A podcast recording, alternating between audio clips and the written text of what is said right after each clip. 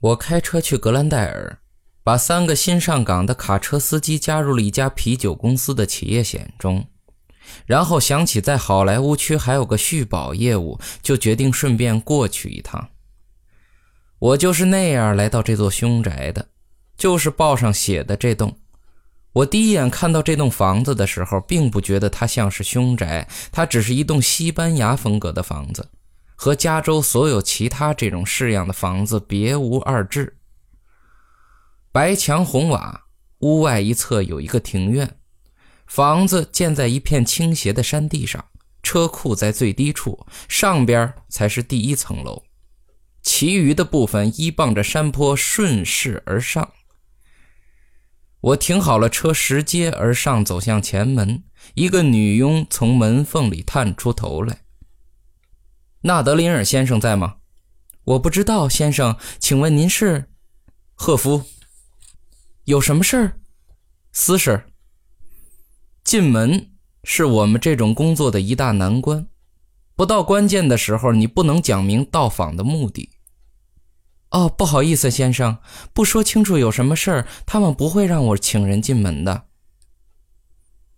能不能进门，这是关键的时刻之一。如果我再说什么私事儿，就会显得神神秘秘，这可不好。如果我讲明真正的意图，就会让自己处于被动。他很可能会进去，然后再出来，然后对我说一句他不在。保险代理人最怕的就是这种情况。我如果说我可以等，就把自己的身份降格了，这对做生意绝对没有好处。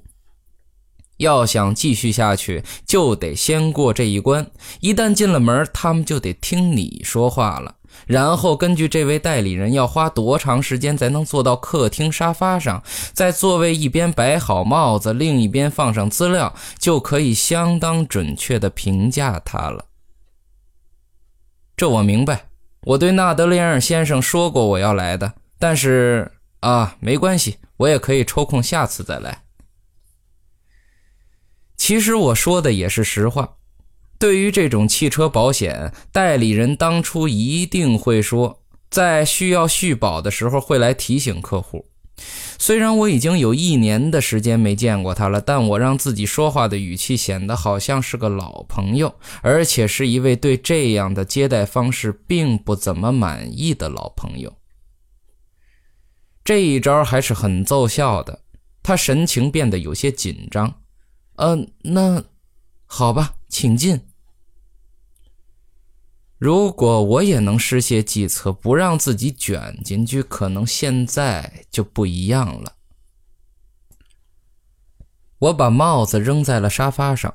那间客厅的装饰，他们可花了不少心思，尤其是那血红色的窗帘在加州，这样的客厅可以说是司空见惯。他们这间用的装饰材料可能更上档次一些，但没有一件是百货商场里买不到的，全部都可以送货上门。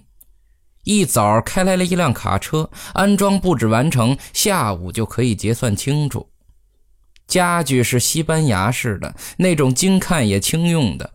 地毯是十二乘十五英尺的，十足的墨西哥风味只不过是加州奥克兰生产的。血红的窗帘就挂在那儿，但并没有任何用意。这种西班牙式的风格都有血红色的天鹅绒窗帘，挂在铁钩上，通常还有血红天鹅绒的地毯相配。这里也是如出一辙，壁炉上方就挂着一块绣着盾章的地毯。沙发后方墙壁上的挂毯则绣着城堡的图样。客厅的另外两边有一边是窗户，另一边则连着门厅。有什么事吗？一个女人站在那里，她大概三十一二岁，长相甜美，有着淡蓝色的眼睛和一头暗黄色的金发。她的身形小巧，穿着一身蓝色居家睡衣，神色。有些疲惫。我想见纳德林尔先生。纳德林尔先生现在不在，我是他太太，有什么事可以帮忙吗？这时候除了一五一十的告诉他，我也不能做什么别的了。哦，纳德林尔太太，可能你帮不上忙，但还是谢谢你。我叫赫夫，沃特赫夫，是加州通用保险公司的。你先生的汽车保险再过一两个星期就要到期了，我答应会来提醒他的，所以觉得嗯应该来一趟。呃，当然我绝对无意打扰你。保险？对。我白天来上门只是碰碰运气，但因为我正巧到了这片住宅区，所以觉得顺便来一次也没什么关系。你觉得什么时候我来见纳德林尔先生比较方便呢？我想他可不可以在晚饭吃完后给我几分钟的时间，这样就不会占用他晚上的时间了。你觉得呢？他买了哪种保险呢？呃，我想我是应该知道的，但是我没有搞得很清楚。哦。我想，如果平安无事的话，也没有人会去搞得很清楚，就是普通的那些险种：碰撞险、火险、盗窃险和责任险。哦，没错。其实也只是走一个程序，但是需要及时办理，以确保你的先生得到保护。嗯，其实也不是由我来做主的，但我知道他在考虑汽车俱乐部。哦，我的意思是那个俱乐部的保险。他是会员吗？嗯，不是的。他总想着要加入，但是却一直没空。俱乐部的代表来过家里，谈到过保险的事情。啊，汽车俱乐部的保险当然是顶呱呱的。他们处理索赔很迅速，审查也比较宽松，自始至终谦恭有礼。我对他们也是很佩服的。这一点是要学会的，永远不要拆对方的台。而且还很便宜呢。对于会员是便宜的。哦，我以为只有会员才能享受保险的。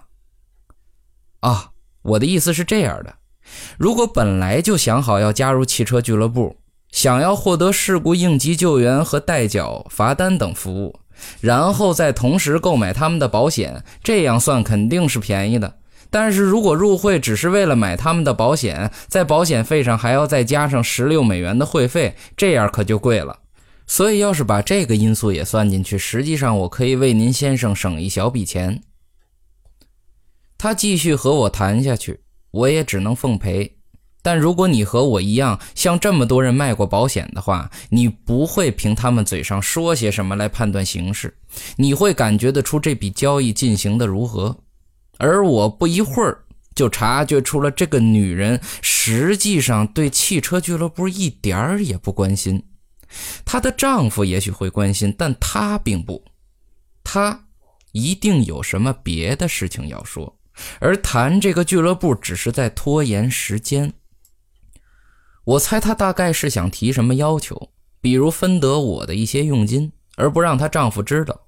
这种事儿现在很多，名声好的代理人是不会搅和进去的。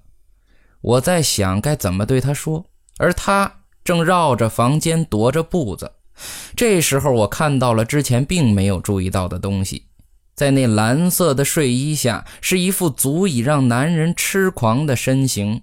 而过一会儿，我要解释保险业的道德标准时，到底能说的有多好，我自己也不确定了。但突然间，他看着我问道：“你办理意外险吗？”听到这个话，我顿感一阵凉气沿着脊背自下而上，一直渗入头皮。这个问题对于我的意义，你也许体会不到。好吧，第一，意外险是卖的，而不是买的。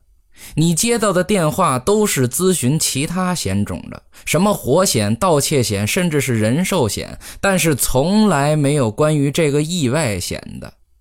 这种保险是靠代理人主动建议才会卖出去的，而有人主动来问，这绝对不一般。第二，有人如果要计划什么见不得人的事情，意外是他们首先会想到的。同样付出一份保费，意外险的保额可比其他任何险种都高，而且投保意外险时可以完全不告知被保人，也不需要体检，所以那些人完全就是冲着钱去的。现在有很多男人对于他们亲爱的伴侣而言，死了可能比活着的价值更高，而他自己却对此浑然不知。呃。所有的险种我们都办理。他又把话题转回汽车俱乐部。我努力的想把眼睛从他身上移开，但是却办不到。他坐了下来说道：“那要不要让我先来和纳德林尔先生谈一谈这个事儿呢？”赫夫先生，为什么他想他自己和他谈保险，而不是让我来谈呢？呃，啊，那也可以，纳德林尔太太。呃，我的意思是这样可能会节省时间。嗯，对，时间很重要，他应该立即处理此事。但之后他可能又有点反悔。嗯，那我和他谈过以后，你就可以来见他。明晚你可以吗？七点半，我想那个时候我们应该吃完晚饭了。呃，明晚可以。那我等你。我上了车，痛骂自己只是因为被一个女人侧眼看了一下就变成了傻瓜。回到办公室，我发现凯斯正在找我。凯斯是索赔部的头，是世界上最令人厌倦的同事。你甚至都不能对他说一句“今天是星期二”，因为他必定会去查看日历，然后检查日历是今年的还是去年的，是哪家公司印刷的，是不是和世界年鉴相吻合。做这么多的无用功，该让他瘦下来了吧？但是他偏不，一年比一年更胖，脾气也更坏。他和公司的其他部门总好像有着深仇大恨，一天到晚只知道坐着敞着领口淌着汗，不是吵架就是争论，直到弄得和他共处一室的人全部都头昏脑胀。可一旦碰到索赔作假，他就像狼一样，绝不手软。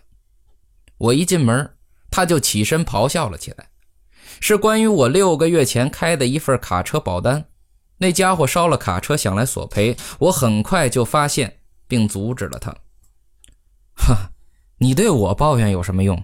我记得那个案子，而且我清清楚楚的记得我在上交那份申请的时候，在上面加了一张备忘录，说我认为在承担风险之前，应该彻底调查那个家伙。我不喜欢他的长相，而且我不，沃特。我不是在对你抱怨，我知道你说过应该调查他的，你的便条就在我的桌子上，我就想告诉你这一点。如果这家公司里别的部门有你一半的脑子，哦，凯斯就是这样的人，即使他想对你说句好听的话，也非得先把你弄急了不可。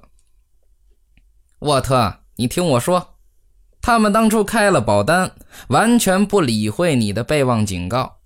那天那辆车被烧掉，那张警告还明明白白的放在他们面前。要不是我今天下午派辆拖车到那里，把那辆卡车拉开，发现引擎下面有一堆木屑，这证明他自己放火烧的车。他们还会继续把钱赔给他呢。那你抓到他了吗？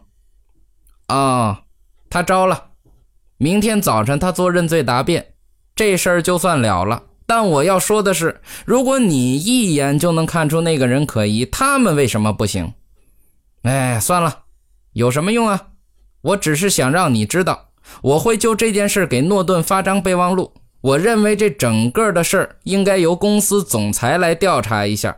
但如果要我说的话，这家公司的总裁如果更加……他停了下来，而我也不搭腔。凯斯是从公司的创立人老诺顿时代一直留任下来的，对小诺顿评价不怎么高。